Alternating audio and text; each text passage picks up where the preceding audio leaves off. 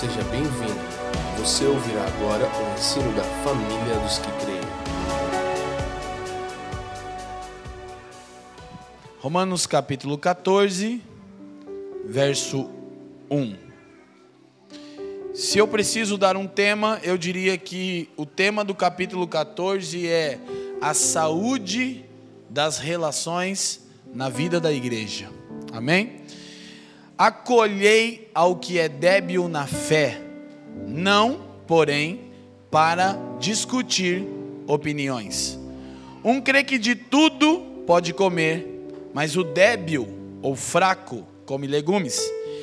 Quem come não despreze o que não come, e o que não come não julgue o que come, porque Deus o acolheu.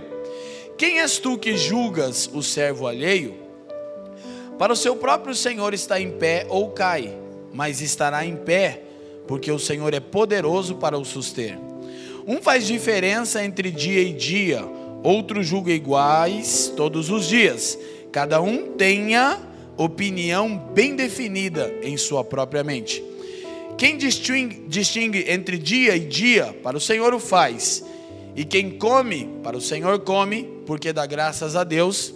E quem não come, para o Senhor não come, e dá graças a Deus. 7. Porque nenhum de vós vive para si mesmo, nem morre para si. Porque se vivemos, para o Senhor vivemos. Se morremos, para o Senhor morremos. Quer, pois, vivamos ou morramos, somos do Senhor. Foi precisamente para esse fim que Cristo morreu e ressurgiu para ser Senhor tanto dos mortos como dos vivos. Tu, porém, por que julgas teu irmão? E tu, por que desprezas o teu? Pois todos compareceremos perante o tribunal de Deus, como está escrito: Por minha vida, diz o Senhor, diante de mim se dobrará todo o joelho e toda a língua dará louvores a Deus. Assim, pois, cada um de nós dará contas de si mesmo a Deus. Verso 13. Não julguemos mais uns aos outros, pelo contrário, tomai o propósito de não pôr de estropeço ou escândalo ao vosso irmão. Eu sei e estou persuadido no Senhor Jesus de que nenhuma coisa é de si mesmo impura, salvo para aquele que assim a considera. Para esse é impura. Se por causa da comida o teu irmão se entristece, já não andas segundo o amor fraternal. Por causa da tua comida, não faças perecer aquele a favor de quem Cristo morreu. Não seja, pois, vituperado o vosso bem. 17. Porque o reino de Deus não é comida nem bebida, mas justiça e paz e alegria no Espírito Santo. Aquele que deste modo serve a Cristo é agradável a Deus, aprovado pelos homens. Assim, pois, seguimos as coisas da paz e também as da edificação de uns para com os outros. Não destruas a obra de Deus por causa da comida. Todas as coisas, na verdade, são limpas, mas é mal para o homem o comer com escândalo. É bom não comer carne, nem beber vinho, nem fazer qualquer outra coisa que o teu irmão venha tropeçar, ou se ofender, ou se enfraquecer. A fé que tens, tenha para ti mesmo perante Deus. Bem-aventurado é aquele que não se condena naquilo que aprova, mas aquele que tem dúvidas é condenado se comer, porque o faz, porque o que faz não provém de fé, e tudo o que não provém de fé é pecado. Vocês oraram por mim, como de costume, eu quero orar por vocês. Curva sua cabeça, feche seus olhos. Pai, muito obrigado por essa noite especial. Uma vez mais, nós insistimos nesse último cântico, nos leva a um lugar onde podemos ouvir a Sua voz. Que Seu Espírito ministre o nosso homem interior, que haja edificação, maturação, quebrantamento, desenvolvimento na comunidade local, naqueles que assistem e escutam essa palavra, que o Evangelho seja internalizado em nós nesse dia especial, nós pedimos que o seu Espírito caia sobre nós com sabedoria e revelação, a fim de que os olhos, nossos olhos sejam iluminados e possamos compreender a real esperança da nossa vocação. Oramos no precioso nome do seu Filho. Amém e amém. Gente, eu realmente devo confessar a vocês o seguinte: essa série de Romanos, ela tem gerado um trabalho assim exaustivo para nós. Exaustivo é a palavra certa.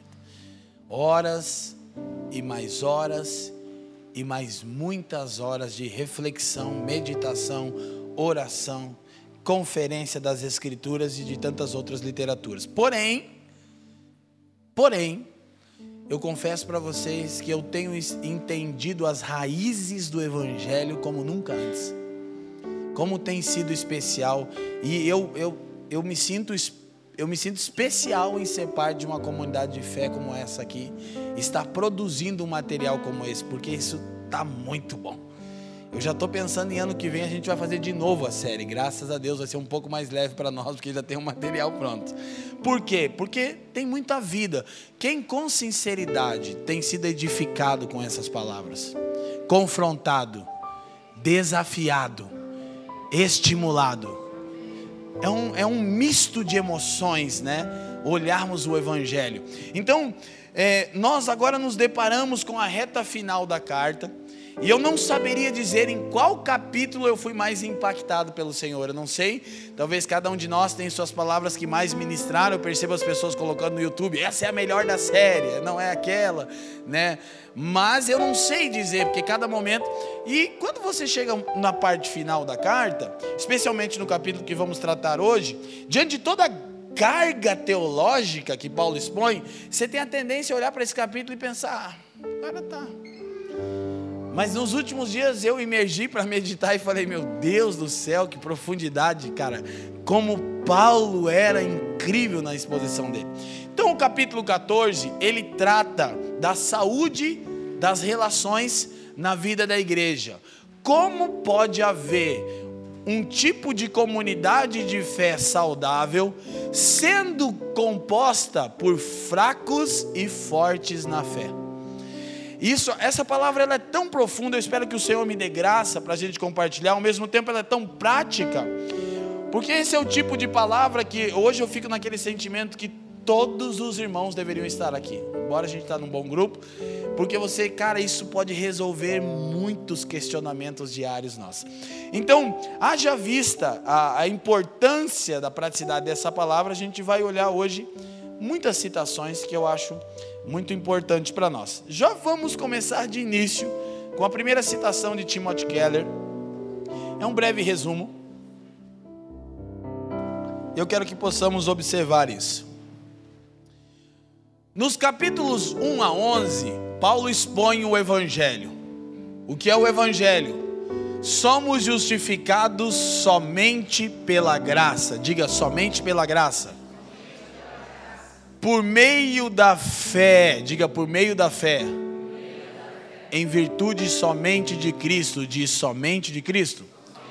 Em consequência disso, somos ao mesmo tempo pecadores, mas completamente justos e perfeitos aos olhos de Deus. Seguimos.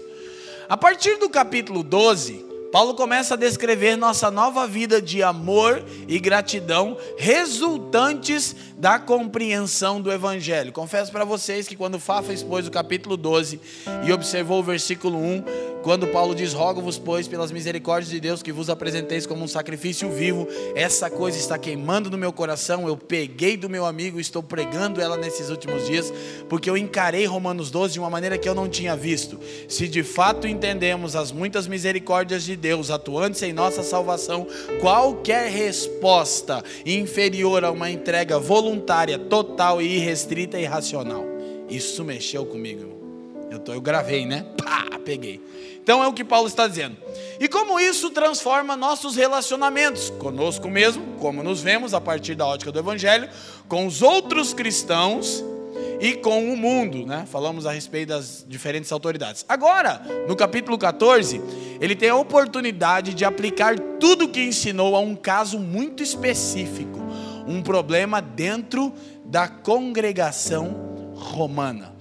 Qual era o problema?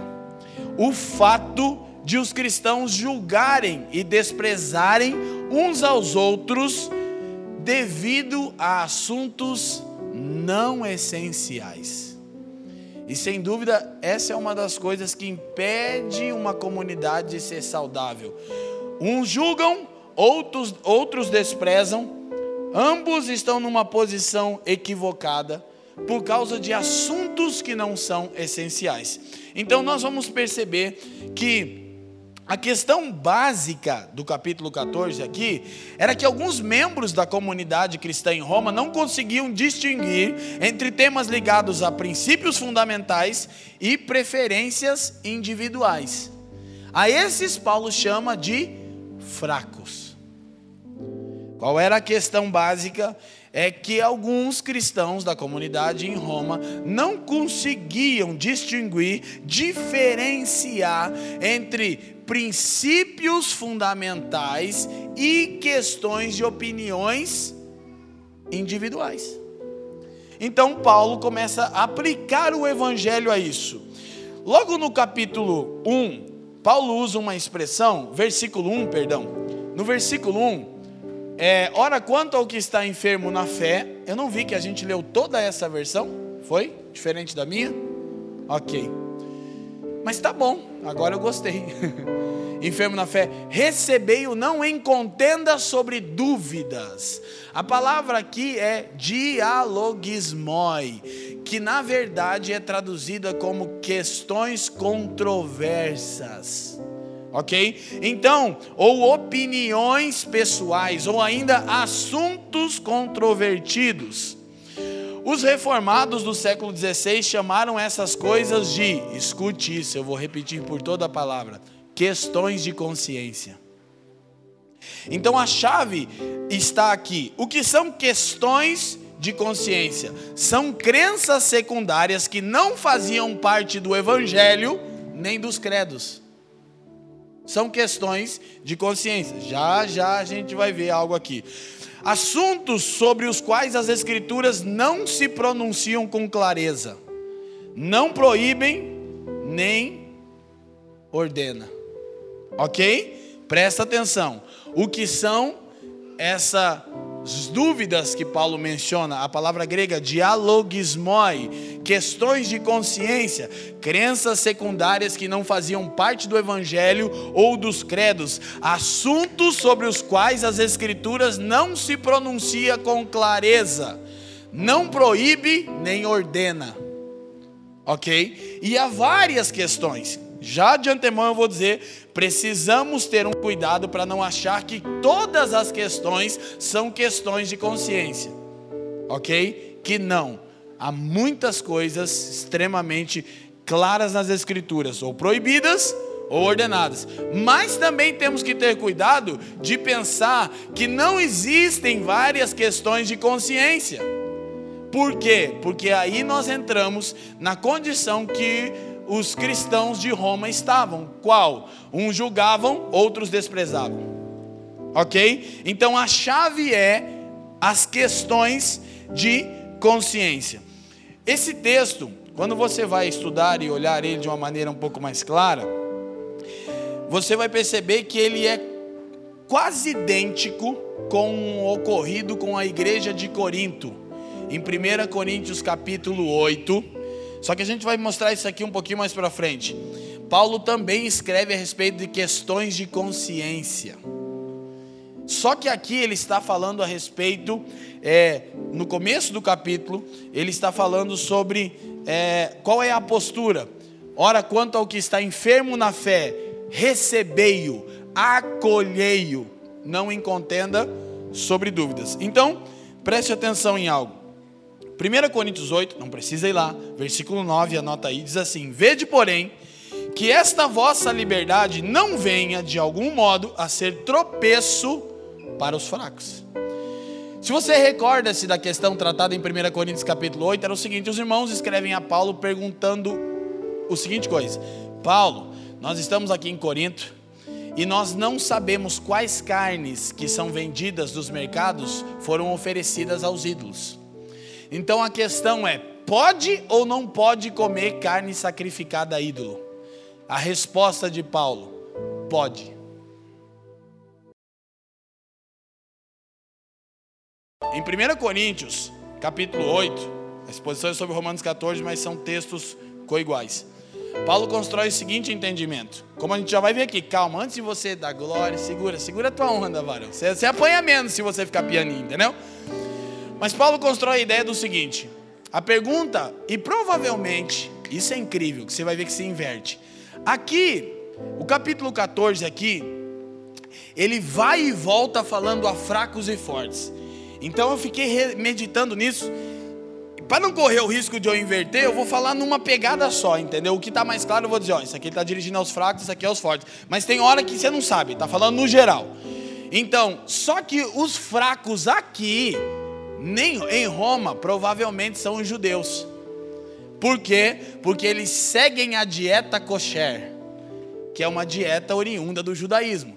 Então eles não comem determinados tipos de alimentos. Essa é a questão. Paulo os chama de fracos. Então aqui em Romanos, fracos são os judeus, mas em Corinto, fortes são os judeus. Fracos são os gentios. Por quê? Paulo diz: olha, o problema não está se a carne foi ou não sacrificada ao ídolo. E Paulo diz uma coisa poderosa. Ah, que libertação é entender o Evangelho, mas vamos devagar, porque eu não posso cometer o pecado que eu vou expor que os fortes cometem. Então tem que ter cuidado. Paulo diz assim: o ídolo nada é. Traduz: não existe. Sabe onde o ídolo existe? Na consciência de um povo. Mas não existem falsos deuses? Não. Existem anjos caídos, se você quiser dizer. Deus só tem um. Biblicamente, divino é a qualidade de não ter sido criado. Não existe outro ser no universo. E um diabo não tem poder de fazer nada com uma comida, até porque não vai estar na hora que você comer a comida. E se ele tiver e você está em Cristo, ele não pode fazer nada com você. Quem está me entendendo? Não tem um Deus falso ou mentiroso por trás daquilo. Paulo diz assim: ó, o ídolo nada é. Só que aí ele vai dizer o seguinte: mas os gentios, Corinto, aqui é judeu, oriundos do paganismo, ele diz assim: ó, estão familiarizados com os ídolos. A consciência deles ainda não se libertou. Eles não alcançaram a fé, o entendimento de que o ídolo nada é. Então, se verem vocês comendo, eles pecam. Qual é o assunto de Paulo, 1 Coríntios 8, 8 Romanos 14: a lei que nos governa é o amor. Isso aqui é muito bom para a saúde da vida da igreja. Presta atenção, me acompanha. Então, observando aqui isso, aqui, diferente lá, em Corinto, provavelmente os fracos são os gentios oriundos do paganismo. Quem são os fortes? Os judeus, que sabem que só há um Deus, não tem problema. A carne foi sacrificada por ídolo, não tem problema. Pega uma metade também, come na tua casa, que é benção. Nós damos graça e tudo é benção. Aqui já não. Aqui os irmãos estão comendo todo tipo de carne e os judeus, oriundos do judaísmo, num processo de crescimento de fé, estão dizendo: não pode comer esse tipo de carne, a lei proibia. E Paulo tem que lidar com a. Imagina se os irmãos lessem as cartas. Quem está me entendendo? Porque soa como contraditório, mas não é. É que Paulo estabelece uma coisa maior: a lei que nos governa é o amor. Então, fraco Pode ser judeu ou gentil. Já vou chegar lá. Aqui no versículo 1, próxima citação. Nosso mentor, John Stott.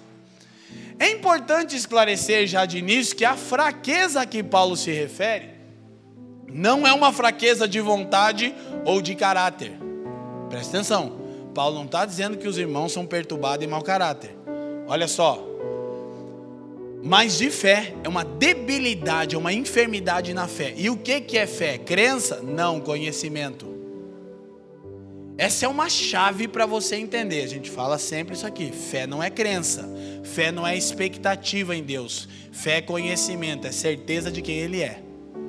Então Paulo diz: é, Stott, perdão, diz, mas é de fé. É uma fraqueza na certeza de que a fé, o conhecimento de alguém, permite-lhe fazer certas coisas.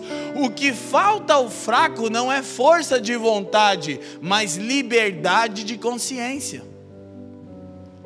Isso é o que falta ao fraco. Então, isso que é a enfermidade da fé, é a falta de conhecimento a respeito de determinado assunto. Então isso eram, esses eram os fracos, ok? Eram provavelmente aqui em Roma os judeus. Agora nem todos os judeus, né, por serem oriundos do judaísmo, eram fracos. Paulo é um judeu e está escrevendo a eles tinha alcançado uma consciência de fé. Quem está me entendendo? Sim?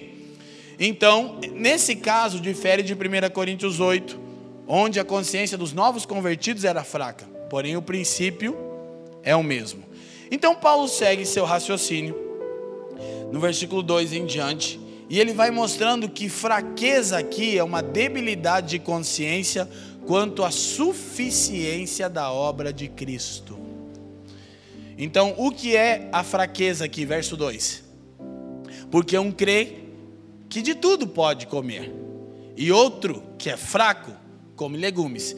O que é a fraqueza? É uma debilidade de consciência quanto à suficiência da obra de Cristo. Qual é o problema? Que isso tende a se tornar legalismo. Toda debilidade quanto à suficiência da obra de Cristo é o início de uma postura legalista. Porque, curiosamente, quem julga, nós vamos perceber agora, são os fracos. Os fortes estavam cometendo o pecado do desprezo. Os fracos estavam julgando. Por quê? Vocês comem esse tipo de coisa? Então vocês estão condenados por isso. Ok? Então o que é a fraqueza? É uma debilidade de consciência quanto à suficiência da obra de Cristo. Torna-se um tipo de legalismo. Preste atenção. É, escute isso: fraco é qualquer cristão que tenha tendência de promover e considerar costumes não essenciais, sendo eles culturais, cerimoniais ou dogmáticos, como essenciais para aceitação ou ainda atestados de maturidade e eficácia cristã. Então, isso é um fraco, um débil, um enfermo na fé. Qualquer cristão, no caso lá, ora gentil, ora judeu, ora judeu, ora gentil, é qualquer cristão que tem a tendência, olha para mim, de promover, de enfatizar, de supervalorizar questões de consciência, sendo elas culturais, cerimoniais ou dogmáticas, como essenciais para a aceitação ou como atestado de maturidade e eficácia da vida cristã. Já, já, se você é inteligente, você vai perceber o quanto isso é um desafio diário na vida da igreja. Então, qual é a característica de um fraco? Promover questões de consciência. Pode ou não pode? E a postura do fraco é sempre uma postura de quem julga, de quem condena. Hum, irmão. É. Faz. Agora a gente vai perceber aqui o seguinte: qual é a postura que é exigida dos mais maduros. Então, vamos a mais uma importante citação do professor James Dan.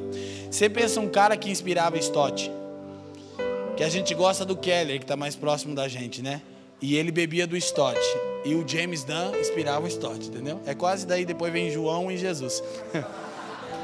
No caso de Roma, haviam aqueles que consideravam-se parte de um movimento essencialmente judaico e que, portanto, viam-se obrigados a observar os costumes característicos e distintivos de um judeu. Eu preciso demonstrar que eu sou um judeu fidedigno. Porém, havia também aqueles que compartilhavam da compreensão de Paulo de um evangelho que transcendia a particularidade judaica, os fortes. Ok? Seguimos. Embora as questões alimentares sempre tivessem diferenciado os judeus dos povos pagãos, como no caso de Daniel na Babilônia, quem lembra? Os manjares do rei. Aleluia, glória a Deus. A essência. É, sei, né? Foi mal. A crise dos Macabeus, que é o período intertestamentário, no, no período de Antigo Epifânio, A crise dos macabeus havia feito da observância dessas restrições referentes a alimentos um teste que definia o ser judeu, um símbolo de fidelidade à aliança e à nação. Então, esses judeus de Roma são influenciados por esse pensamento que eles precisam ter distinção dos outros povos e que essa distinção é especialmente vista em costumes alimentares. Haveria algum problema? Não, se a fé que eles têm a tivessem para si. A gente vai chegar na explicação que eu acho que esse é um dos versículos mais importantes, a gente vai entender uma coisa muito poderosa aqui. Tudo bem até aqui? Agora a gente deve ressaltar: Paulo mostra isso como fraqueza de fé, como debilidade, como enfermidade de fé. Então ele segue do versículo 3 em diante, vamos olhar aqui. O que come, não despreze o que não come.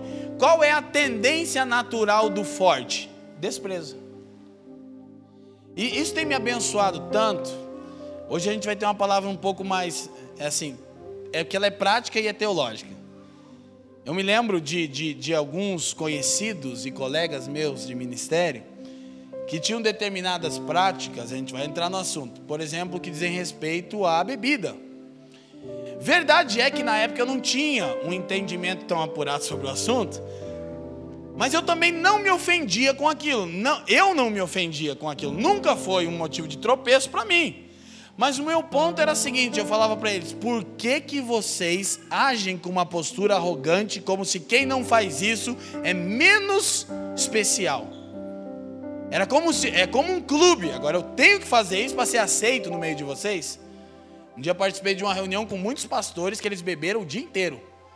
Diz eles que era moderadamente. Mas o ponto não é esse. O ponto é que eu era o único que não bebi. E também o ponto não é esse, porque eu não estou dizendo que não, você não deve beber. Eu só estou dizendo aí no fim, do, aí estava todo mundo me zoando. Eu falei, cara, vocês são muito religiosos. Os caras, como assim? Então eu falei, vocês são extremamente religiosos. Porque vocês fazem isso para demonstrar liberdade. E vocês querem me coagir a fazer o mesmo? Eu sou livre. Eu fui liberto em Cristo. Eu não estou dizendo que era pecado o que eles estão fazendo. Estou dizendo, eu não preciso fazer isso porque vocês acham que eu devo. Está entendendo? Então, os fortes desprezam. E o que, não, o que come, né, não despreze o que não come. E o que não come, não julgue o que come. Aí o fraco faz. Deus vai pesar a mão em você, varão. Não que eu queira, mas que vai, vai. Entendeu? Olha qual é o lance, porque Deus o recebeu por seu. Paulo usa a palavra receber ou acolher. Se possível for mudarmos a versão em algum momento, pera, a minha acho que a revista é atualizada, acolher. Tanto no versículo 1 ele diz assim, ó, acolhei o débil na fé. Aí agora ele está dizendo aqui, débil na fé, acolha o forte na fé, porque você está condenando ele. Isso gera o quê? Facção, partidarismo, contenda, vanglória. Aí Paulo diz: Pois Deus o acolheu. E o interessante é que a palavra acolher aqui é receber em casa, dar as boas-vindas. O que, que você vai entender que é o desafio, eu já vou dizer aqui, depois a gente vai caminhando nisso. É que a conclusão de Paulo não é a seguinte: separem-se. A conclusão de Paulo é: permaneçam juntos e a lei que os governe seja o amor. Seria muito tranquilo separar. Eu sou um cristão forte, entendo que comida e bebida não são questões que me aprovam ou desaprovam. Eu vou para o meio de cristãos fortes e desprezo as crianças. Seria bem melhor. Paulo diz: acolham-se mutuamente. Pergunta: como uma comunidade com pessoas de consciência fraca e forte pode ser saudável nas relações? Resposta no final dessa mensagem. Então, o juízo vinha de ambos os lados.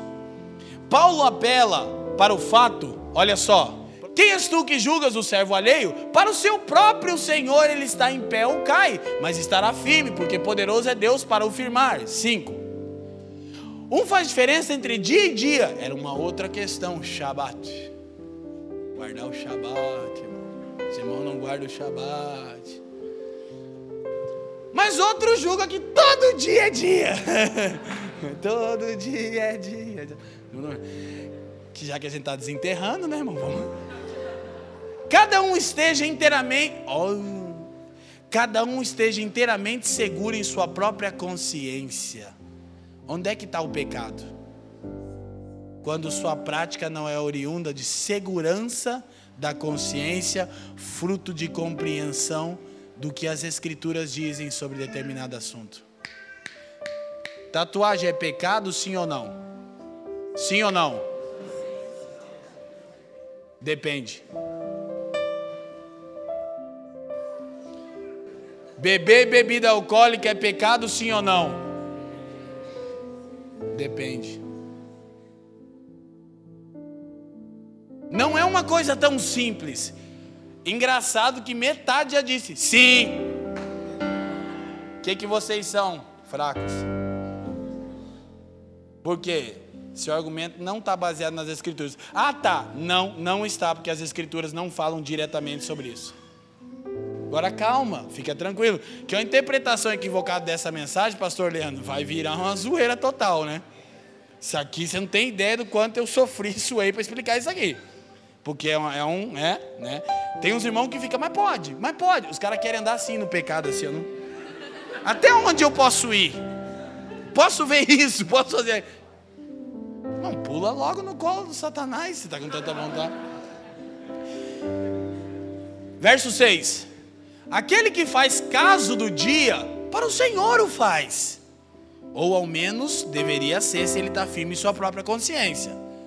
Olha, eu entendo firmemente na minha consciência, a partir das Escrituras, que eu devo tratar dias de maneiras diferentes. Paulo disse: Ok, tem que ir tudo bem, para o Senhor você faz. Só se não é para o Senhor, que é o ponto. Aí ele diz: O que come, para o Senhor come. Aleluia, irmão. Entendeu? A Deus glória aí. Glória a Deus, doutor. Ouviu um amém? Porque dá graças a Deus. E o que não come, doutor Felipe? Para o Senhor não come e dá graças a Deus e perturba os irmãos. Brincadeira, instrui os irmãos. Qual é o ponto aqui? Olha para mim. O juízo vinha de ambos os lados. Pra, Paulo apela para quê? Para o fato que nós pertencemos a Cristo e Ele é o Senhor. Portanto, é o seguinte: se eu tenho determinada consciência firmada em um assunto, que é questão de consciência. O que são assuntos de questão de consciência são assuntos controversos, contravertidos, são assuntos em que o evangelho não é claro, nem os credos, são assuntos em que as escrituras não se pronunciaram com clareza, nem ordenaram, nem tampouco proibiram. Então, se é uma questão de consciência, tem que ser uma questão de consciência. Você vai descobrir onde é que está o pecado nas questões de consciência é quando você pratica sem ser uma consciência bem resolvida. Pecado. É o texto todo, eu falei que eu, eu não vai dar para respeitar tanto a ordem dos versículos que Paulo vai e volta. Fortes desprezam. O grego é exouteneo. Tornar sem importância. Pode ouvir música secular, Ouvir música secular é pecado? Sim ou não?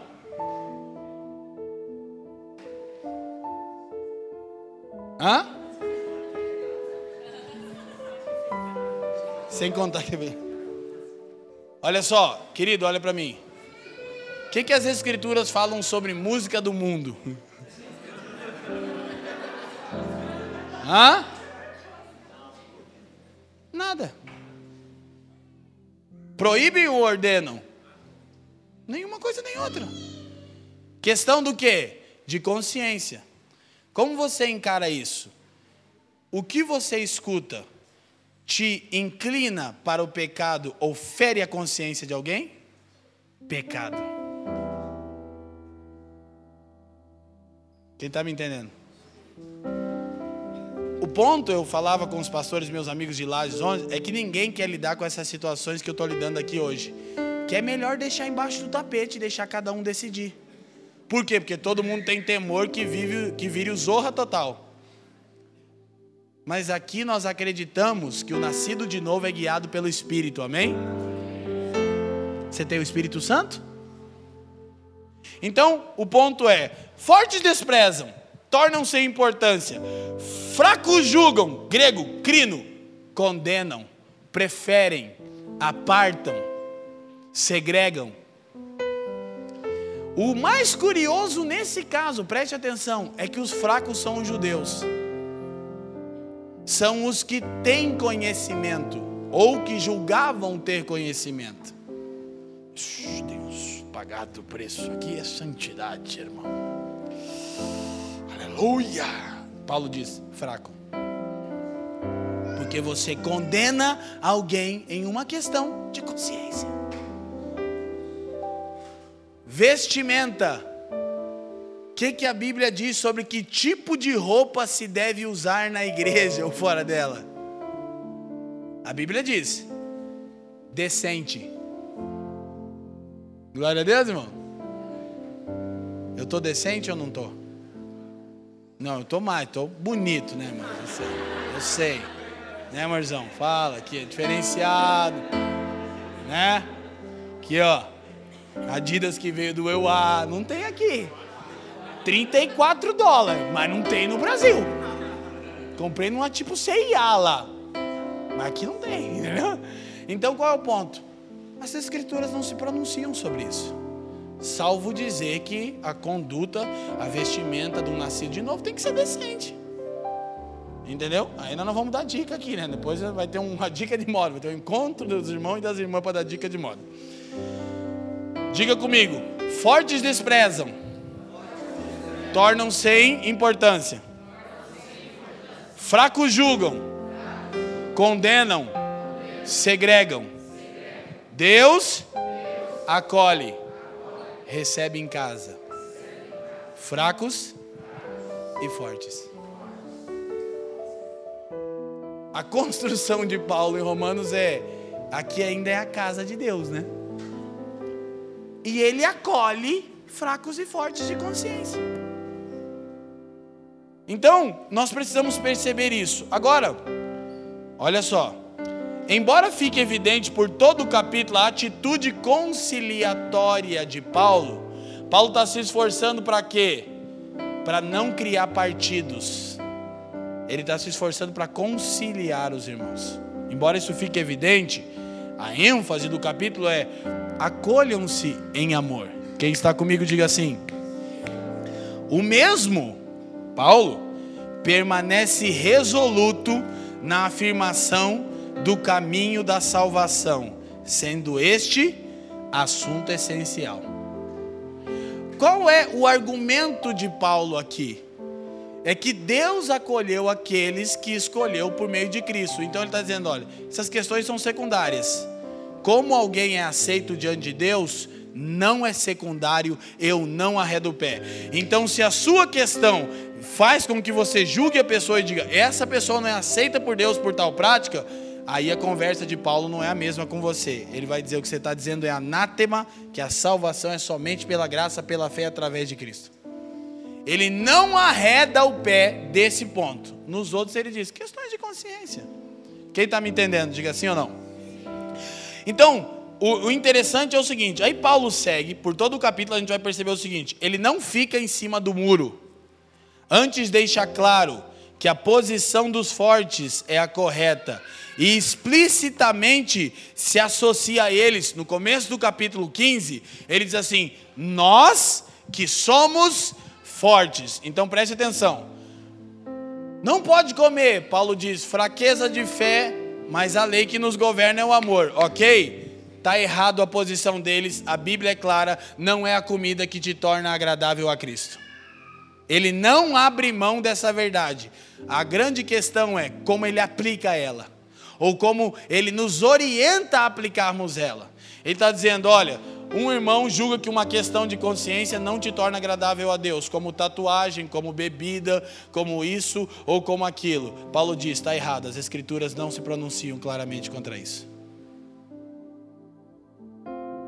Não se pronunciam? O que a Escritura fala sobre a bebida? Não vos? Então, embriaguez é claramente condenado pelas Escrituras. Você vai ter que ouvir essa palavra de novo, tá? Porque ela é bem delicada. Só que está aqui, né? Então, ele não fica em cima do muro, ele deixa claro. John Stott, próxima citação.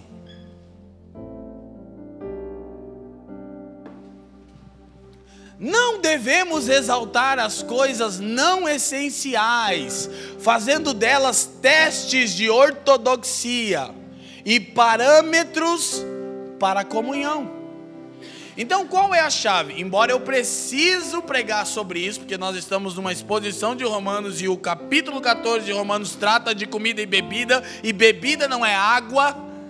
Paulo não precisava orientar ninguém se pode tomar água ou não. Glória a Deus é vinho mesmo, é álcool, assunto, comida e bebida.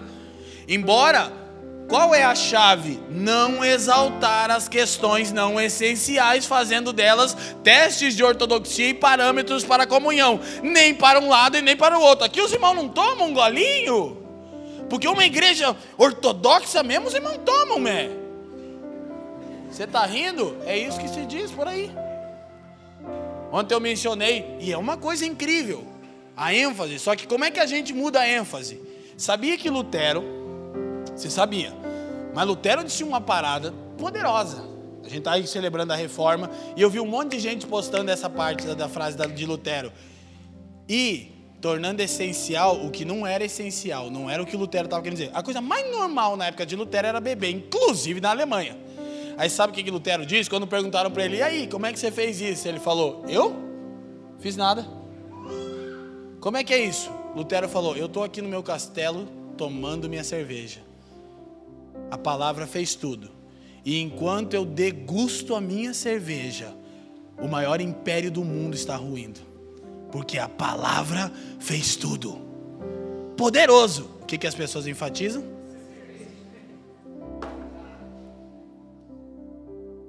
Fraco promove questões de consciência. Não tem como apagar da história que Spurgeon fumava charuto. Século XVIII. Qual é o nosso. Mas Spurgeon fumava!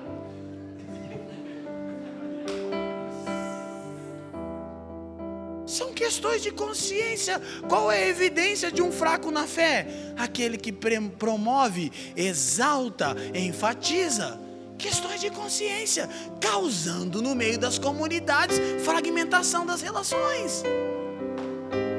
Você vai entender como é que Paulo vai falar. Agora, fugir do assunto também não é. Então, Stott continuava e dizia: tampouco podemos subestimar questões teológicas ou morais fundamentais como se não importassem ou fossem meramente culturais. Ele disse: não, não, tem questão que é teológica, é fundamental. Não pode dizer, ah, mas isso é cultural, que corre o risco de ir para outro extremo.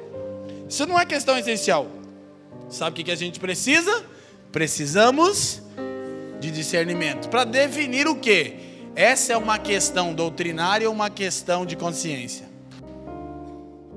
Já vou explicar como agir com a questão de consciência, embora a gente já está costurando o raciocínio, mas eu estou te mostrando qual é a parte que a gente lembra da poderosa frase de Lutero, que a palavra fez tudo, que ele estava tomando cerveja. Pergunta é: você tem o nível de consciência que Lutero tinha e de conhecimento das Escrituras? Resposta: não. Respondi por você para não gastar sua saliva, entendeu? E Paulo diz: lembra? Cada um esteja firme na sua consciência.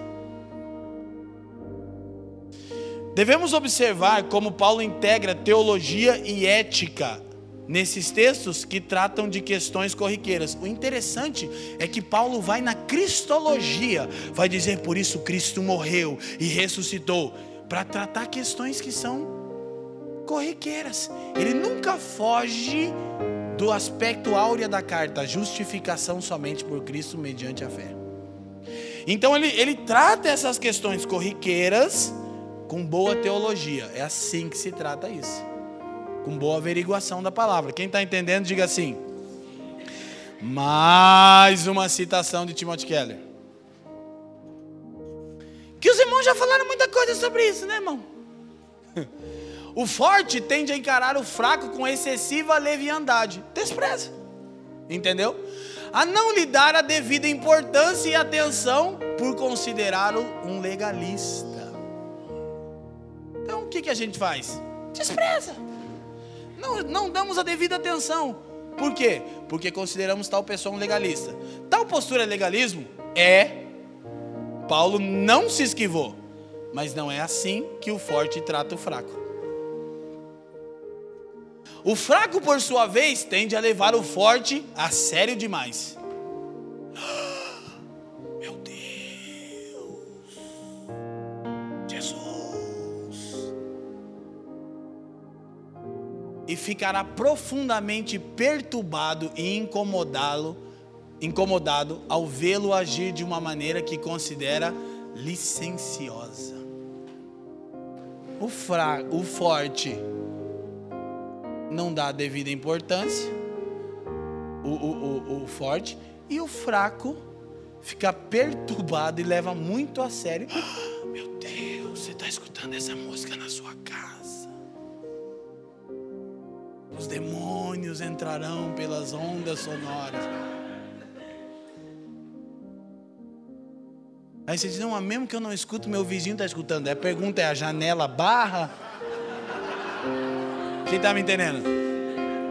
Não faz sentido. A gente tem uns raciocínios que não fazem sentido. Agora tem uma coisa, um lembrete importante. Paulo está seguindo as decisões e diretrizes do Concílio de Jerusalém. O texto complicado. Atos 15. E eles dão umas recomendações que a gente, ó, oh, então tem que fazer. Não. Eles, eles terminam com as recomendações que quase não precisava estar ali. Você não Tava, tava indo. Quando dá a contenda, né? Da justificação, da circuncisão, pau quebra. Pau quebra. A escritura diz: havendo entre eles não pequena contenda. Traduz: o pau quebrou. Eu sempre falo isso. 15 e 6 de Atos. Precisa circuncidar. Não precisa circuncidar. Aí a gente manda lá, pareceu bem a, a, nós, ao Espírito Santo e a nós, que os irmãos não sejam colocados debaixo de nenhum jugo. Só que se guardem das carnes sacrificadas aos ídolos e sufocadas. Daí o que, que as pessoas interpretam? Um movimento judaizante no meio da igreja. Olha aí! Não. É que eles sabiam que isso geraria escândalo para os judeus que eram partes dessas comunidades de fé. Lá em Antioquia, tinha judeu na igreja. E na verdade, os judeus pedem aos irmãos gentios paciência com a fraqueza deles. E diz: olha, se possível, não come carne sacrificada aí, e sufocado na frente um irmão judeu, que vai escandalizar. Ele ainda é fraco na fé. Quem está me entendendo? O que, que a gente já faz disso? Uma diretriz. Tem que fazer agora. Quem está me entendendo? Pode comer chouriço. Olha só. Tais orientações foram determinantes para, escute isso, restringir a liberdade dos fortes ao limite do amor. Fui eu que traduzi assim. As orientações eram para restringir a liberdade dos fortes ao limite do amor. Você é livre, mas auto-restrinja-se ao limite do amor. Quem está me entendendo? Aí a comunidade é saudável. Então nós precisamos perceber isso, bem como desafiar os fracos a crescerem na fé, na medida em que amadureciam na compreensão do conteúdo e da abrangência da mensagem. Isso também era, olha, fracos, isso já não é mais um requisito para aceitação. Deus nos acolheu não mediante a comida. Mas os irmãos dizem, gente, por favor, aí nas comunidades de fé espalhadas pelo mundo, tem judeus, respeitem a consciência fraca deles, até que eles amadureçam. E vocês, judeus de consciência fraca, gente, por favor, olhem para Paulo, que está indo aí falar com vocês. Cresçam nesse entendimento. Quem está comigo, diga assim. Então, a, a chave aqui é, aí nós entramos do versículo 7 a 12, vamos ler rapidinho ali. Porque nenhum de nós vive para si e nenhum morre para si. Porque se vivemos, para o Senhor vivemos. Se morremos, para o Senhor morremos. De sorte que, quer vivamos ou morramos, somos, somos, somos, somos quem? Fracos e fortes. Paulo está apelando sempre para quê? Para uma cristologia. Ele nos fez uma família, ele nos fez um povo, ele nos fez irmãos. Somos dele. Se vivemos, não vivemos para nós, vivemos para o Senhor. Se morremos, não morremos para nós, morremos para o Senhor. Não tem como precisar com exatidão o que é essa morte, mas Paulo poderia estar falando sobre a autorrenúncia. Que eu me renuncio, eu morro para mim mesmo, para o Senhor que me fez irmão do fraco ou do forte. Quem está me entendendo? Quem está entendendo? Sim? Vamos. Foi para isso que Cristo morreu e tornou a viver, para ser Senhor tanto dos mortos como dos vivos.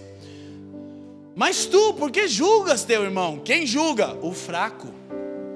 Ou tu também, por que desprezas teu irmão? Quem despreza? O forte. Pois todos havemos de comparecer ante o tribunal de Cristo. Traduz, primeira dica de Paulo para uma comunidade saudável de Paulo. Cuida da sua vida. Primeira e importante dica: cuida de ti mesmo. Então, o primeiro conselho básico de Paulo é que cada um cuide de si mesmo. Amém? Não no aspecto do seu interesse, mas de que vai dar conta ao Senhor. Então ele segue e diz, verso 11: Porque está escrito: Pela minha vida, diz o Senhor, todo joelho se dobrará diante de mim, e toda língua confessará a Deus. Verso 12.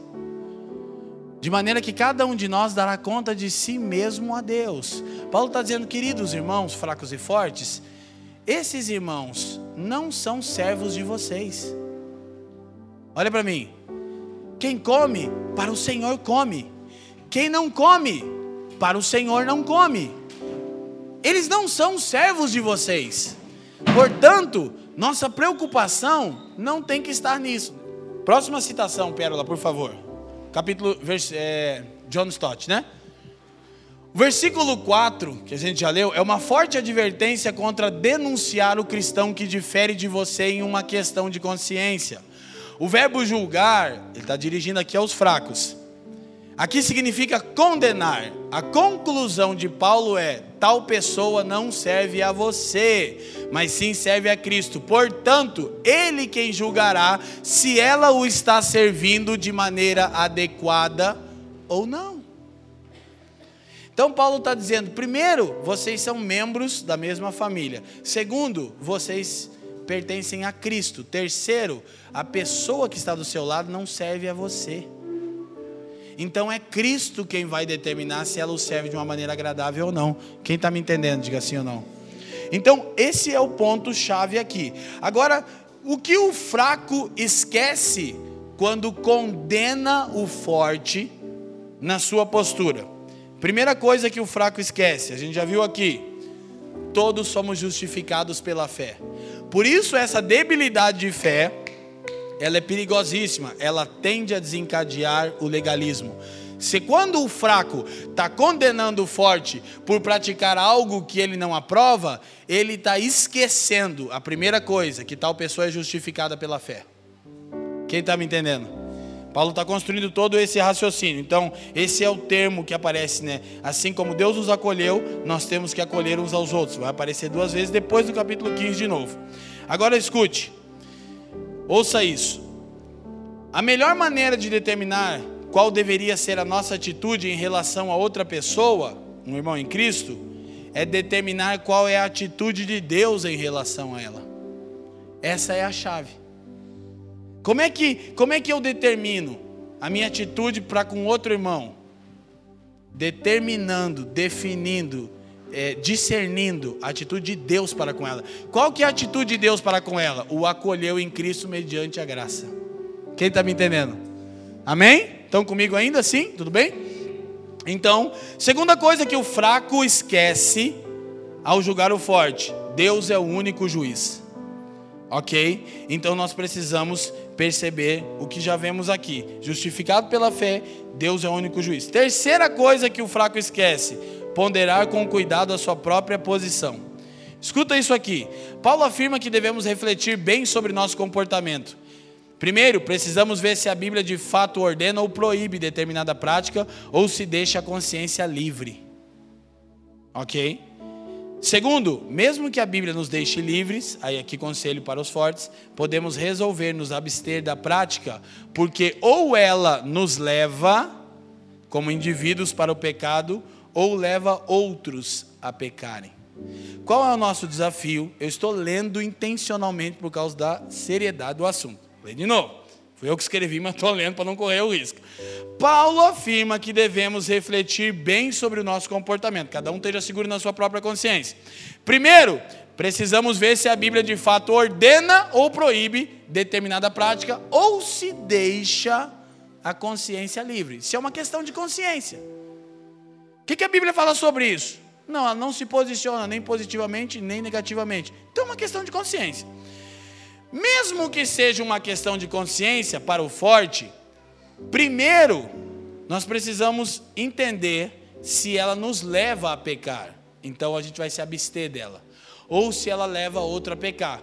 Olha para mim. Ouvir música secular é pecado? Pergunta: te leva a pecar? Que tipo de sentimento causa em você? Ah, não me faz bem, que eu lembro das minhas andanças nesse mundão de meu Deus, como diz o William. Então, embora seja uma questão de consciência, não te torne, é, é, é, não te faça rejeitado e nem aprovado, abstenha-se. Não, não me faz pecar faz outro pecar da sua comunidade de fé? Ah, mas aí, olha para mim, já vou jogar o que era lá para frente. O que Paulo está construindo é o seguinte: Cristo é que morreu por ele, correto? Forte. Se você que tem a consciência que tal coisa, que não é uma questão doutrinária, é uma questão de consciência, mas isso faz o seu irmão pecar, você deveria se abster. Ah, mas aí é muito difícil. Mas se Cristo deu a vida por aquela pessoa fraca, você não podia abrir mão da sua liberdade também por ela? Qual é o valor dessa pessoa? Como é que eu determino como eu trato alguém? Como Deus tratou ela. Agora a gente vai entrar aqui. A gente está caminhando aqui para a reta final, mas eu preciso de toda a atenção de vocês, por favor. Para determinar isso, requer muita reflexão e oração. É o que a gente não quer fazer. O que, que a gente quer fazer? Pastor, é pecado fazer tatuagem? Resposta: Você tem uma Bíblia, filho? Eu tenho. Você tem o Espírito Santo, filho? Eu tenho. Então vá lá e leia a Bíblia, escute o Espírito. Por quê? Porque ele quer que eu respalde ele numa questão de consciência que não é pecaminosa para mim, mas ele não tem a envergadura e a maturidade que eu tenho, o meu sim vai fazer ele pecar. E é mais fácil dizer, mas foi o pastor que disse. É que lá na igreja o pastor fala que ele escuta racionais. Agora a gente vai chegar num ponto aqui que os irmãos também vão dar uma aliviada. Agora qual é o ponto? Se Cristo morreu por tal pessoa que você considera fraca, seria muito você abster-se da sua liberdade para edificação da mesma? Que igreja que vai se tornar essa, irmão? Eu, eu tô livraço, tô ali os mano, pô, as mina, pá, os mano lá na dois se ligaram na batida, mandaram acionar, mandar um salve na rima. Piazadinha no tela chegou aqui, a hora que ia falar comigo. Mas de repente, eu percebo que isso está sendo tropeço. Eu vou te explicar uma coisa. Não é que essa pessoa não gosta disso. Esse é tropeço para ela. Que tem gente que tem um espírito vitimista porque é legalista. Está me escandalizando. Vai ler a Bíblia. Entendeu? Deu uma aliviada agora? Como é que o forte olha? restringido pelo amor, tá certo. Mas chega uma hora que você. Não, agora você vai decidir minha playlist agora. Porque eu estou te escandalizando e eu não posso. Não, querido. Você vai crescer quando mesmo? Só que o mínimo que eu devo fazer é não desprezar tal pessoa. E o mínimo que eu devo fazer é tentar instruir ela pelas escrituras, mas dizer, olha, não vá pela minha consciência, que isso é pecado. Se você realmente está com a questão, vá para os pés do Senhor, vá para a palavra, talvez tais textos te ajudem a elucidar, a elucidar a questão, amém? E daí, se a gente elucida então que não é todo mundo faz, não, a fé que você tem, tem para ti mesmo. Quem está me entendendo? A gente vai explicar. Então, olha só. O cristão não deveria se envolver com uma prática específica, a menos que tenha ponderado sobre o assunto, à luz das Escrituras, e esteja firme em sua convicção de que ela é correta e não causará dano ao débil na fé. Então, o cristão não deveria se envolver com nenhuma prática sem antes ponderar, à luz das Escrituras. Deixa eu ponderar isso aqui. É, questão de consciência. Não, questão doutrinária, as escrituras são claras, proíbem ou ordenam, também coragem, não é só proibir, né? Tem coisa que a escritura diz, faça, tipo assim, tu pois quando orardes. É quando e não se. Mas é orar também é questão de consciência. Lembra que eu disse que a gente corre o risco de achar que tudo é questão de consciência? Daí o que a gente abraçou? O espírito dessa época, o relativismo. Não. Tu, porém, quando deres oferta. É quando e não se, é uma ordem. Oferta. Quem está me entendendo? É uma questão de consciência, que ofertar, eu entendi. Entendi agora que ofertar é uma questão de consciência. Aleluia. Minha consciência não está falando nada para mim. Claro, está desviada. A questão é, sua consciência está salva? Entendeu? Nós estamos falando da consciência de um nascido de novo ou de um ímpio? Quem está me entendendo aqui? É a irmã Elisete riu, ela não ri como eu prego, ela só fica meio intercedendo, dizendo: Meu Deus, meu filho, socorre ele, Jesus. Mais uma citação de Timothy Keller. Aí, olha qual é o ponto aqui. Ó, isso aqui é muito incrível. Porque ele diz: Para o Senhor fazemos. Se come, para o Senhor come. Se não come, para o Senhor não come. Olha o que Keller diz. O cristão deve olhar para qualquer prática e dizer: Uau! Posso fazer isso diante de Cristo?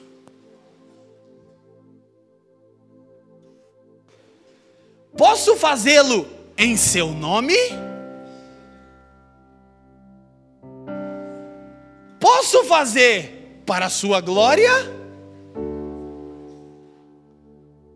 Não vivemos para nós mesmos, mas sim para o nosso Senhor, a quem devemos agradá-lo. Por isso, lá em 1 Coríntios, capítulo 10, que Paulo conclui o assunto, começa no 8, ele diz assim, verso 31: Quer comais, quer bebais, façais tudo.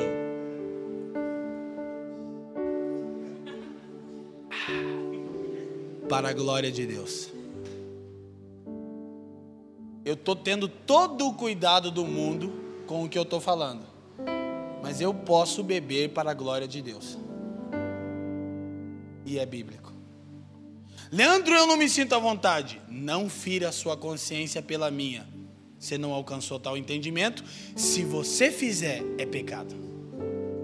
Por quê? Porque não procede de fé. É o que Paulo vai concluir o capítulo. Quem está me entendendo? Cada irmão é livre. Questão de consciência. Agora, embriaguez não tem, não tem como ser uma embriaguez para a glória de Deus. Estou embriagado, chapei, bebo tanto de encher o caneco para quê? Para a glória de Deus. Como é que Deus está sendo glorificado nisso? Quem está me entendendo? Eu vou ter que pregar essa mensagem uns três domingos seguidos. Meus irmãos, assim, ó.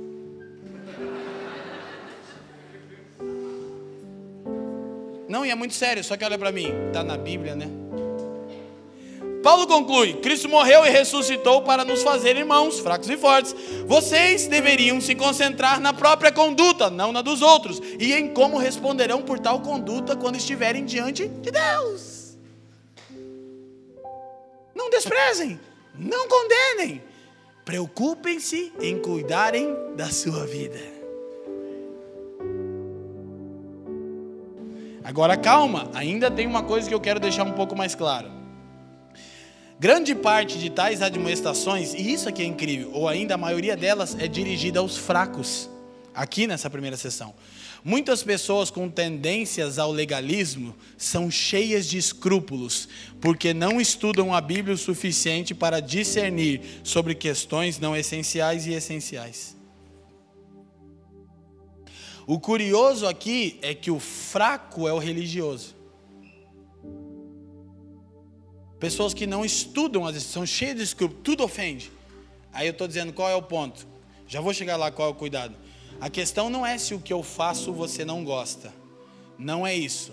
Porque você pode ter uma postura vitimista para disfarçar o seu legalismo. O que, que você tem que entender? Olha para mim. É que Paulo deixa claro no capítulo que comer e beber não é pecado. Só que ele não está dando uma diquinha para os irmãos enfatizar a caneca do Lutero. Já vamos chegar lá. Sabe qual é o raciocínio de Paulo? É incrível. Então a gente inicia o versículo 13 em diante, eu vou acelerar agora. O versículo 13 olha para trás, para concluir as palavras de Paulo aos fracos, e olha para frente para introduzir o ensino de Paulo aos fortes. Olha lá. Assim que não julguemos mais uns aos outros, antes seja o vosso propósito não por tropeço ou escândalo ao irmão. Ó, não julguemos mais aos outros. Fraco, você entendeu o seguinte? Não condena o seu irmão por algo que é uma questão de consciência. Se ele come para o Senhor, ele come. Deixa ele, cara. Amém? Você entendeu? Forte. Que o seu propósito seja não por tropeço ou escândalo ao fraco. Aí vai ser uma benção. Aí ele vai começar a instruir como Presta atenção, verso 14. Eu sei e estou certo no Senhor Jesus, que nenhuma coisa é de si mesmo imunda. Paulo entende a teologia da criação e da redenção, que seria um assunto que é impossível de entrar agora. A não ser para aquele que tem por imunda, para esse é. Sabe o que, que torna uma coisa imunda? Alguma coisa da criação, não uma prática pecaminosa. Sua consciência.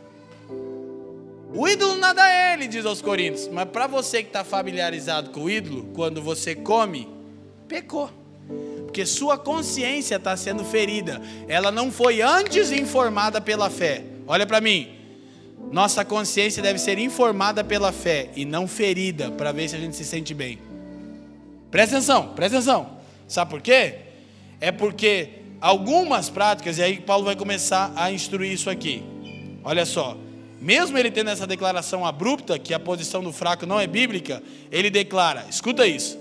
Se alguém age contra a própria consciência, mesmo que tal ato não seja em si pecado, passa a ser pelo fato de tal pessoa estar agindo de acordo com aquilo que reprova. Tal conceito fica melhor entendido nos últimos versículos. Agora a questão é: o que é escândalo ou tropeço? Ah, e o pastor escuta música do secular, estou escandalizado. Não, quem está escandalizado não tem consciência para dizer que aquilo é um escândalo. Se você tem, você já maturou para entender que não. Você é uma vítima disfarçando seu legalismo. O escandalizado ele não sabe que está sendo escandalizado. Por quê? Porque escândalo ali, volta lá no texto, no, no 13. Olha só, escândalo ou tropeço não é tomar uma atitude que alguém não goste é fazer a pessoa participar com você da sua liberdade, mesmo ela não tendo alcançado a consciência. Aí você virou tropeço para o teu irmão. Então, como é que é isso?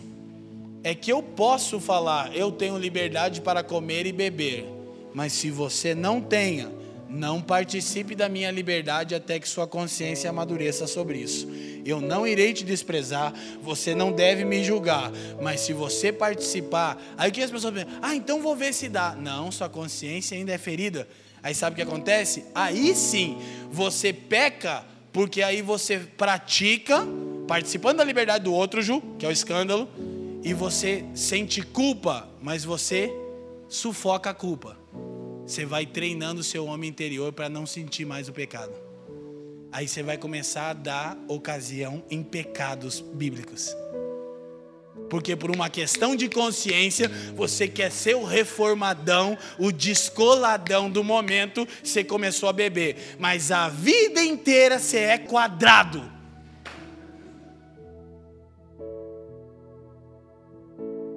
O que, que acontece?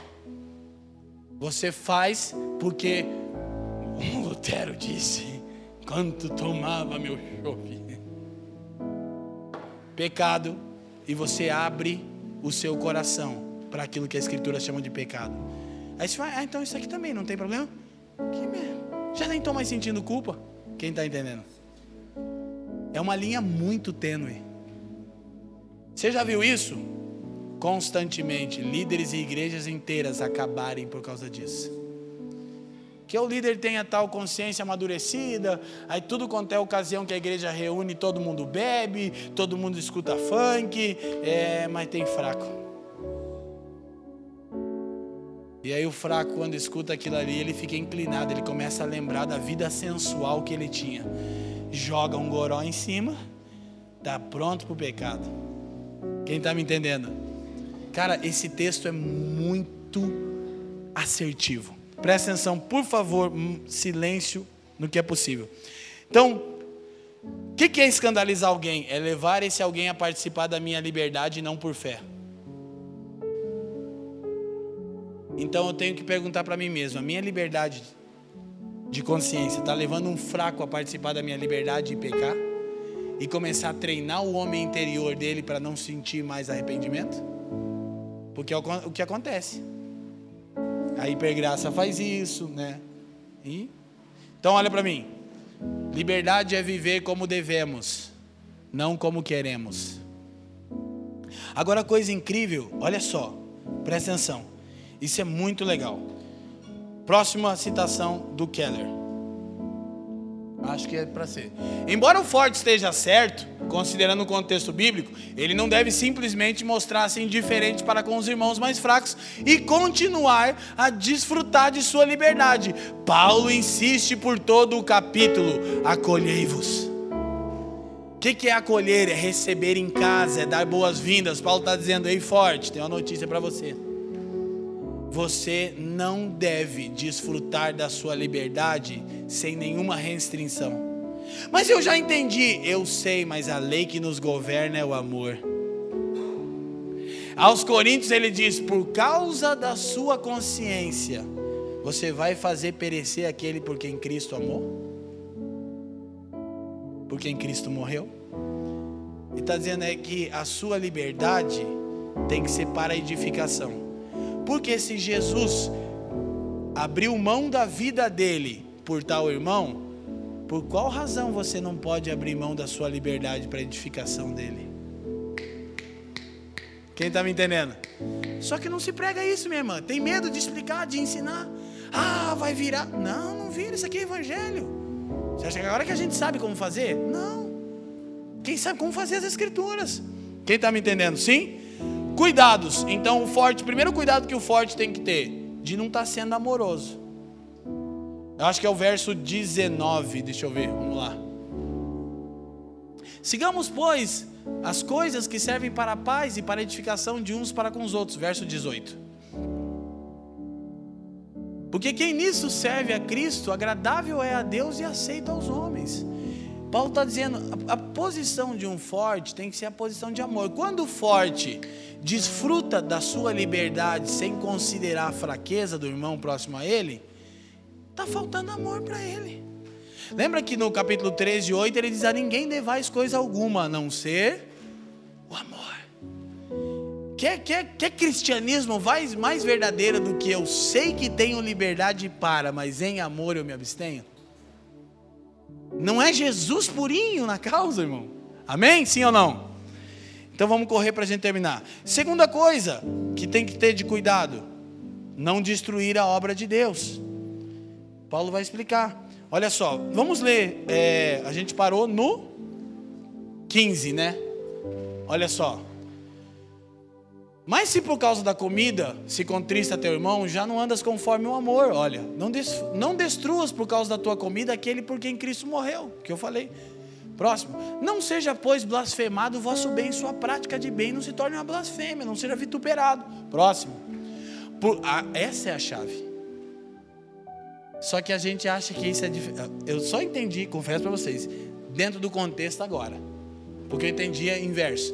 Porque o reino de Deus não é comida nem bebida, mas é justiça, paz e alegria no Espírito Santo. O que, que Paulo está dizendo? Pode comer e beber? Forte, que sabe que pode comer e beber, mas sabe que está ferindo o fraco, abstenha-se. Por quê? Porque o reino de Deus não é isso.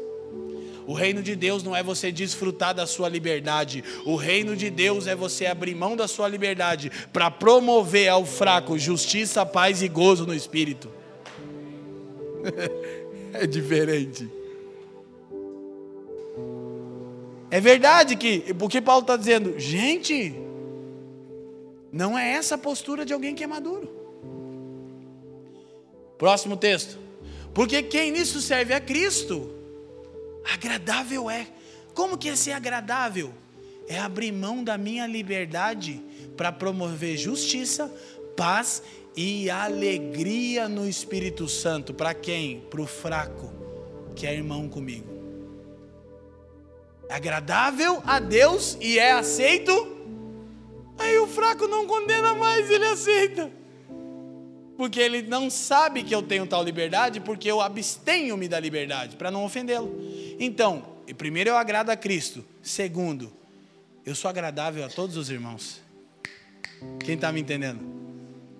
Aí ele vai continuar, 19, que a gente já leu. Sigamos, pois, as coisas que servem para a paz, para a edificação de uns para com os outros.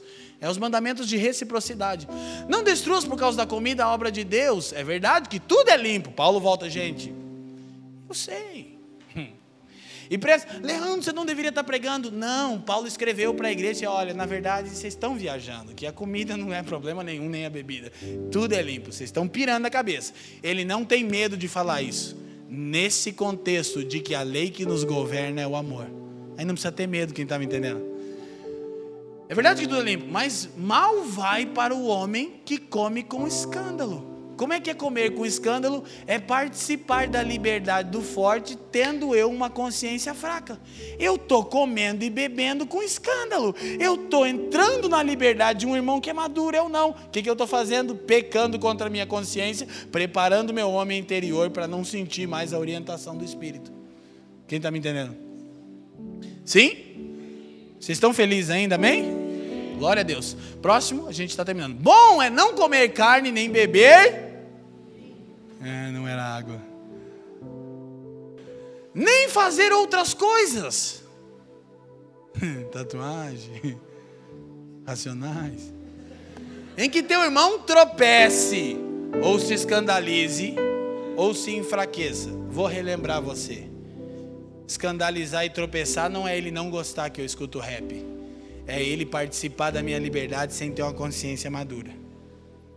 Porque eu não posso deixar um irmão imaturo tomar uma postura vitimista e esconder o legalismo dele, querendo que todo mundo seja do jeito que ele acha que tem que ser para ser aceito por Deus. Não é o que Paulo está dizendo. Você entende que tem. É bem evangelho, né? Então, quase. Eu não sei se talvez com essa declaração alguém pensou, isso não está claro. Você tem que escutar de novo. Entendeu? Porque é realmente uma questão de entender que a lei que nos governa é o amor. Tu tens fé? Tenha em ti mesmo diante de Deus. Traduzindo, a fé que você tem, o que, que é fé? Conhecimento, liberdade. Olha para mim. Tenha para você. Não precisa postar no Instagram. Você tem fé para sair com a sua esposa e tomar um vinho não precisa postar uma foto bem da garrafa do vinho. Não precisa ser oprimido por os outros mandar na tua vida. Mas dá para você ter consciência, não dá? Quem está me entendendo? Ah, mas aí é complicado. É, mas se Cristo morreu por aquele irmão, será que é muito abrir mão da minha liberdade para edificação dele? Nem que o abrir mão da minha liberdade seja só não mostrar. Quem está me entendendo? É sabedoria. É isso mesmo que Paulo está dizendo. Não é embriaguez, não é zoeira. Por favor, irmãos. Está dizendo é para a glória de Deus. Se você talvez está com a sua esposa, celebrando seu casamento e você gosta de tomar um vinho, para a glória de Deus vocês tomam. Sim ou não? É uma ocasião que vocês estão glorificando a Deus. Agora o fraco na fé viaja na maionese, o cara deixando a cara com a maionese dele. O forte deve exercer sua liberdade restringida pelo amor. Não é sobre comida e nem sobre bebida. O que, que o forte está esquecendo quando usa a liberdade sem a restrição do amor? Rapidinho. Primeiro, está esquecendo que está prejudicando o seu irmão. Segundo, está esquecendo que ser membro do reino de Deus é mais importante do que comida e bebida. Ok? Nossa vida não consiste em usufruir das minhas liberdades, mas sim em promover justiça, paz e alegria no Espírito Santo. Quem me entendeu isso? Não é isso que eu. Uhul! Não. Minha vida consiste em promover justiça, paz e alegria no Espírito Santo. Quem está me entendendo? Sim? É assim que o forte acolhe o fraco. Paulo insiste em que haja um esforço em não desprezar o fraco, mas sim por preservar o relacionamento. Paulo não está dizendo, tudo bem, se dividam entre vocês. Ele está dizendo, não, se esforça por manter o vínculo da paz. Quem está me entendendo, sim? Então a gente termina. Como fracos e fortes permanecem juntos? Olha para mim. Primeiro, guarde sua opinião para você. Questão de consciência a fé que você tem, o conhecimento, a maturidade, o entendimento sobre um assunto que é uma questão de consciência, tem para você mesmo. Qual é o problema? Evidenciar, promover, gritar em alta voz questões de consciência. Quero ser contra a religião. Tem um monte de tatuadinho, que bebe, que fuma charutinho, e é pregadorzinho, acha, uhul, sou do reino. Não, você é de qualquer coisa menos do reino, porque o reino não é comida nem bebida. Quem está me entendendo? Não é assim que um forte diz que pertence ao reino de Deus. Ele mostra que pertence ao reino de Deus, promovendo justiça, paz e alegria no Espírito Santo. Então, como fracos e fortes permanecem juntos? Guarde sua opinião para você, carinhosamente. Sabem que não é nosso costume fazer isso, muito menos meu. Olha para quem está do seu lado e diz assim: irmão, guarda a sua opinião sobre essa questão de consciência para você. Quando não é claramente ordenado ou proibido pelas Escrituras, olha para mim. Quando não é claramente ordenado ou proibido pelas Escrituras, não imponha nem exiba em altas voz, em alta voz suas opiniões e práticas sobre, os, sobre o assunto. Guarde-as para si. Questão de consciência, não promova. O que é promover? É ficar toda hora enfatizando não é o mesmo que falar, irmão, eu tenho a liberdade de ouvir racionais. Não estou promovendo, eu só estou tendo liberdade. Agora, se eu perceber que isso está causando constrangimento, então, opa, entendeu? Volto no ponto, mas nenhum legalista vitimista vai governar outros irmãos também. Não é isso que Paulo está falando. Quem está me entendendo? Porque o legalismo ele tem várias facetas, né? E, e ser uma vítima é a melhor de todas. Ai, estou ofendido. Não, ofendido não tem consciência que foi. Escandalizado não é alguém que fala. Ah, você que fala assim, você na verdade é legalista. Escandalizado é o cara que participa da sua liberdade sem ter a consciência. Quem está me entendendo? Ofendido, foi ofendido. Então você não é fraco, você é legalista. Aleluia, irmão. Glória a Deus. Pegou aí, mano? Se é legalista, não é fraco. O fraco não tem a consciência de que foi escandalizado. Ele, na verdade, vai participar de algo que fere a consciência dele. Que ele está tomando parte na sua liberdade. Isso é escândalo. Ok? E é verdade, sim, que muitas vezes Deus usa coisas que nos ofendem para trabalhar nossa mente. Sim ou não? Você começa a ver tal pessoa com uma postura e você está ali, ele não pode, ele é. Aí você conhece o irmão, flui Cristo, flui graça, flui amor. Aí você diz que droga de legalista que eu sou, disfarçado e ofendido. Sim ou não? Quem está me entendendo? É muito equilíbrio, né? Segunda coisa, como fracos e fortes permanecem juntos. Fracos precisam lembrar-se de não violar a própria consciência. Olha para mim. Se você até aqui achava que alguma das coisas que nós mencionamos são pecaminosas, eu não estou te encorajando a violar sua consciência. Eu estou sim te encorajando a ponderar, a considerar à luz das Escrituras, do Espírito, tais assuntos. Porque nenhum cristão deveria se envolver com nenhuma prática sem ter plena consciência a respeito do que a palavra diz dela. Está me entendendo, irmão? Fracos precisam lembrar-se de não violar a consciência. Fortes de não encorajar eles a fazê-lo. Como é que o fraco vive com o forte? Não vou violar minha consciência naquilo que esse irmão faz. Por quê? Porque eu ainda não tenho tal entendimento. O que, que o forte vai fazer constantemente? Vou cuidar com a minha conduta para não encorajar o fraco a violar sua própria consciência. Lembre-se que Paulo por nenhum momento foge do fato, fraqueza e debilidade de fé.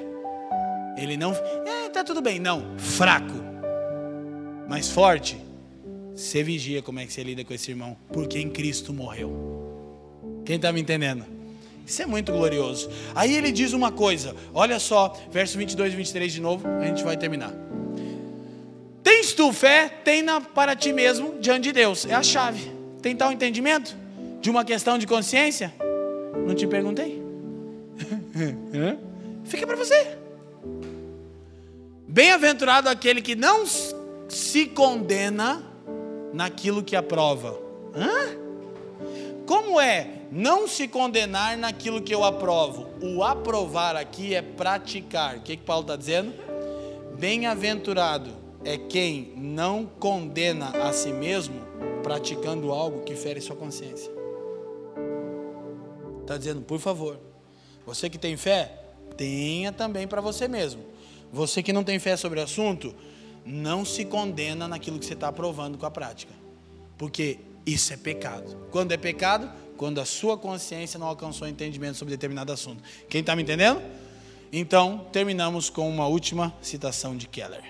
Depois de que um grupo de cristãos, ou melhor, depois que a família dos que creem concorda em colocar um assunto como questão de consciência, averiguamos as Escrituras, ponderamos com bastante reflexão, oramos ao Senhor, concluímos.